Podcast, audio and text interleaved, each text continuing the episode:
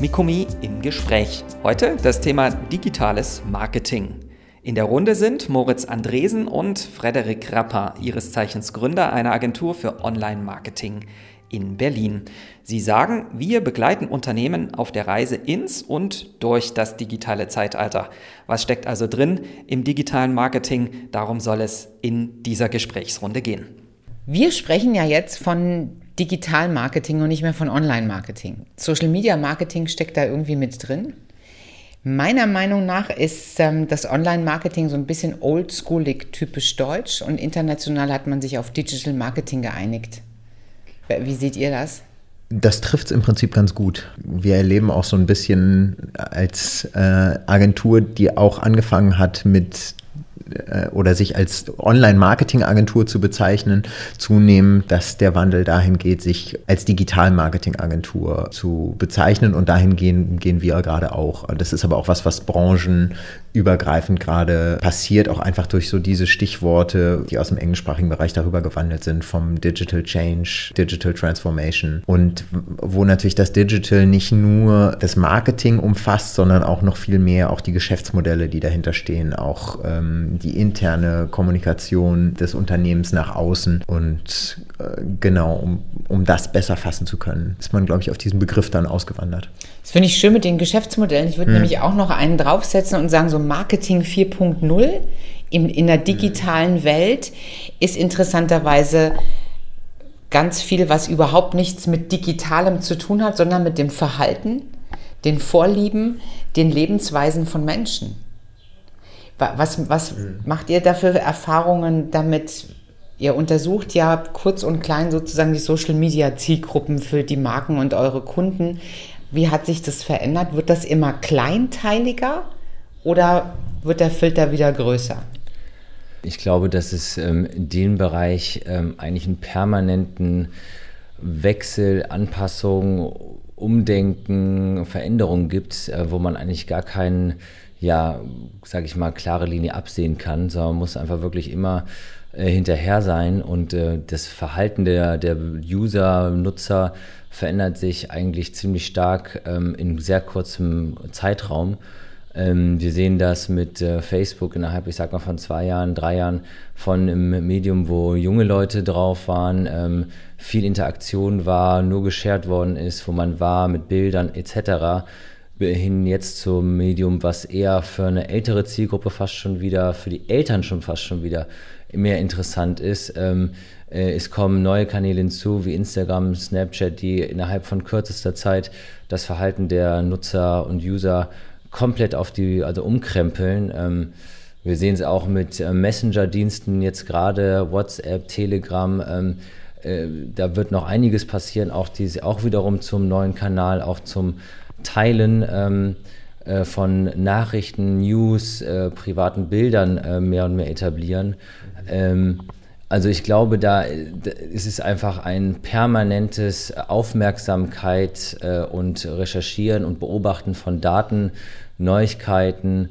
Ähm, ja, und der, diesbezüglich diese umsetzen und auch Trends auch vor, im, im Vorfeld erkennen, das ist, glaube ich, auch noch etwas, äh, was sehr wichtig ist in diesem Bereich. Ähm, eine pauschale Antwort, wie das genau aussieht, das Userverhalten, das gibt es in dem Sinne nicht. Also Trends, weil du gerade gesagt hast, äh, man muss sozusagen Trends versuchen im Vorfeld zu erkennen. Das ist ja so ein bisschen wie der Blick äh, in die Glaskugel. Äh, heißt das dann, digitales Marketing ist der permanente Blick in die Glaskugel? Ich glaube, nein, also so pauschal kann man das nicht sagen. Ich glaube, es ist allerdings ähm, wichtig, immer auch eine Glaskugel dabei zu haben. Sagen wir es mal so. Äh, wenn also ist dann quasi der analoge Teil des digitalen Ja, nein, also, also, also, also, man muss natürlich, es ist, äh, man es redet ja auch nicht von sonst. Ich glaube, das digitale Marketing ist auch sehr stark damit zu bezeichnen wie Realtime-Marketing. Ja, sprich, also man muss auf die jetzt gerade Gegebenheiten eingehen. Also es ist einfach so schnell heutzutage von Informationsaustausch bis hin zur Aussendung von äh, ja, Marketing, äh, Ads, sage ich jetzt mal, ähm, bis hin zu Anpassungen. Das passiert alles in Echtzeit heutzutage, um es einfach nochmal in Deutsch zu sagen. Und ich glaube, in dem Bereich muss man sich genau darauf fokussieren, was jetzt gerade ist. Aber man darf niemals vergessen, ähm, wie man es jetzt einmal schön sagen würde, in diese Glaskugel auch immer dabei zu haben, um einfach zu sehen, wohin entwickelt es sich gerade, um schon, ich sag mal, effektiv äh, daraufhin ähm, ja, Strategien zu entwickeln und auch einfach ja, die Ansprache mitzunehmen, Kanäle auch zu verbinden, auch gerade. Also auch den Übergang von den Usern von einem Kanal zu einem neuen Kanal zu erleichtern oder den halt auch direkt mit einzuplanen. Da sind wir ja mitten bei der, den Datenschnittstellen der Social Media und dem Facebook-Skandal. Äh, hat der Facebook-Skandal zu Veränderungen geführt, die ihr spüren könnt? Also von meiner Seite jetzt gerade noch nicht. Noch nicht effektiv jetzt ähm, sofort. Ich glaube, das ist auch etwas, was gar nicht so schnell passieren kann, weil das ist eine Maschinerie dahinter, die, die sich gar nicht so schnell umsetzen lassen kann.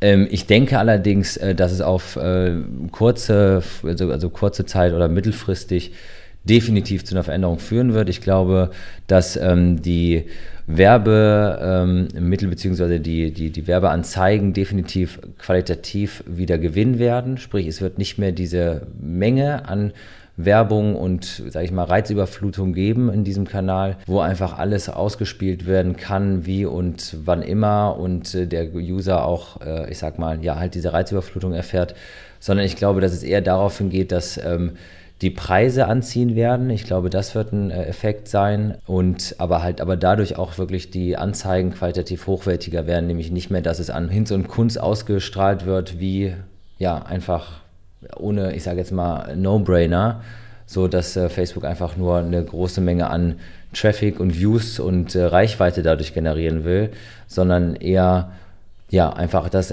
eher noch an die richtigen Leute kommt, aber natürlich dadurch auch natürlich der Preis äh, für die verschiedenen Werbeaktionen auch steigen wird, natürlich damit. Gib uns mal ein, ein durchschnittliches äh, Zahlenbeispiel. Ähm, eine Lifestyle-Marke, du musst ja keine Namen nennen, vielleicht eine, die ihr betreut, was generiert die so im Monat an Reichweite und Likes und was kostet das?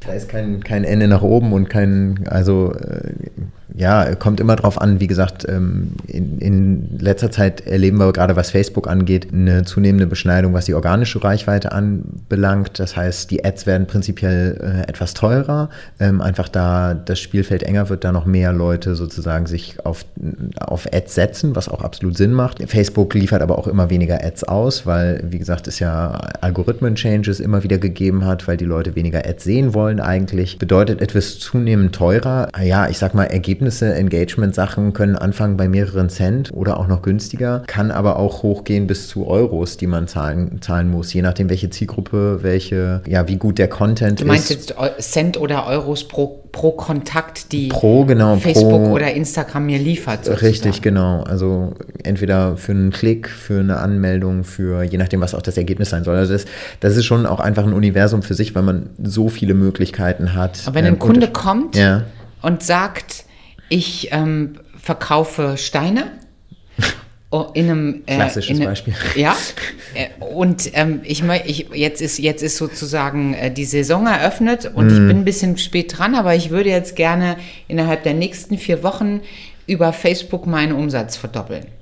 Was antwortest du ihm? Ja, ich glaube, ähm, Umsatz verdoppeln über Facebook äh, mit Stein, da ist es halt wieder, also man muss einfach sagen, äh, wenn man mal äh, sich mit dem sage ich mal, mit der Sphäre Facebook auseinandersetzt und einmal auch in dem Facebook Business Manager, was ja sozusagen das Obertool von, ähm, von Facebook ist, reingeht, sieht man erstmal, was für Jahrhunderte verschiedene ja, Kombinationsmöglichkeiten man von verschiedenen Werbezielen, Werbe Durchführungen etc. dort durchführen kann. Na, der will nur Steine, der genau, will einfach also mehr also Steine das, verkaufen. Das, heißt, das ist doch heißt, ganz einfach. Er könnte genau, ja auch einen Radiospot schalten. Ne? Und dann, dann würde ihm so, oder eine, eine Tageszeitungsanzeige und die würden ihm ganz klassisch herkömmlicherweise ausweisen, du erreichst theoretisch so und so viele Menschen mit meiner, mit meiner nächsten Ausgabe und das kostet dich X und an seinem Absatz kann er dann ablesen, ob er mehr Steine verkauft hat oder nicht. Das ist sozusagen das alte Modell. Wie, wie macht, wie macht das im Neuen? Also vielleicht, vielleicht muss man da anders anfangen. Ähm, erstmal so prinzipiell anzufangen, ich möchte jetzt was zu, schnell verkaufen auf Facebook. Schnell geht erstmal prinzipiell eigentlich gar nichts mehr, außer man hat wirklich ein Budget oder beziehungsweise wo einfach Geld keine Rolle mehr spielt. Ja, das heißt, man sagt einfach, ich, mir ist egal, wie viel, äh, wie viel, ich, wie viel ihr braucht. Ich mache euch hier einen Blankoscheck. Ich möchte einfach nur 100.000 Steine verkaufen. Das kriegt man bestimmt hin. Das ist auch nicht das Problem. Aber das ist ja nicht der Fall. Das ist ja, das gibt's ja nicht den Fall. Sondern es ist ja eher eine, erstmal die Frage, okay, man muss ja erstmal die Zielgruppen herausfinden, die es auf Facebook gibt, äh, zu tangieren, ja, also die man, die man äh, erreichen muss.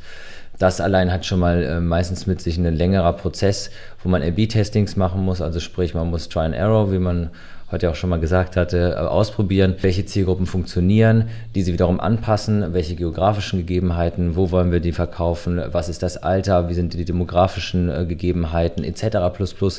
Auch wieder ein ganz, äh, ich glaube, Facebook hat da auch mit die größte Auswahlmöglichkeiten und Spezifizierungsmöglichkeiten äh, von fast allen Tools, die es im digitalen Marketing gibt oder beziehungsweise Kanälen. Also Facebook bietet einem Möglichkeiten bei Zielgruppendefinitionen.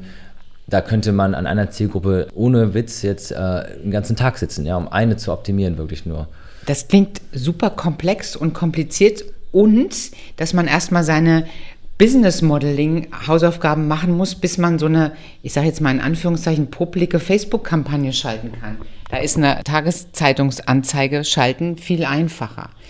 Ähm, trotzdem gibt es ja erfolgreiche Beispiele auch aus dem Mittelstand, dass solche Facebook-Kampagnen nicht nur funktionieren, was Image und Aufmerksamkeit und Reichweite betrifft, sondern durchaus auch im Sales. Absolut. Und das wird auch funktionieren. Und das wird auch oder das funktioniert auch besser als herkömmliche Werbung, gerade wenn man dann die Zielgruppen herausgefunden hat. Das ist das Spannende. Dann hat man wirklich den Fall, dass man für relativ günstige, ja, relativ günstiges Geld äh, Conversion direkt bekommen kann. Gerade wenn dahinter eine gute Landingpage, ein, ein guter Shop steckt, wo man die Dinge direkt online kaufen kann. Aber auch wenn es darum geht, äh, Lead Generation zu machen, also zu versuchen, äh, Newsletter-Anmeldungen, Anmeldungen für Seminare, für ähm, zusätzliches Informationsmaterial oder ähnliches zu bekommen, ist das einfach ein super Tool, gerade weil man iterativ messen kann, wie viel passiert ist und immer wieder zusätzliche Wiederholungen sozusagen mit leicht unterschiedlichen Parametern hat. Und das ist ein Riesenvorteil, den man gegenüber herkömmlicher Werbung hat und das treibt die Kosten extrem nach unten. Auch Kampagnen in Social Media funktionieren nicht ohne Inhalte. Mehr zum Thema Content erfahren Sie daher im zweiten Teil unseres Podcasts zum digitalen Marketing. Ich sage danke fürs Zuhören an dieser Stelle und freue mich auf Teil 2 mit Moritz Andresen und Frederik Rapper.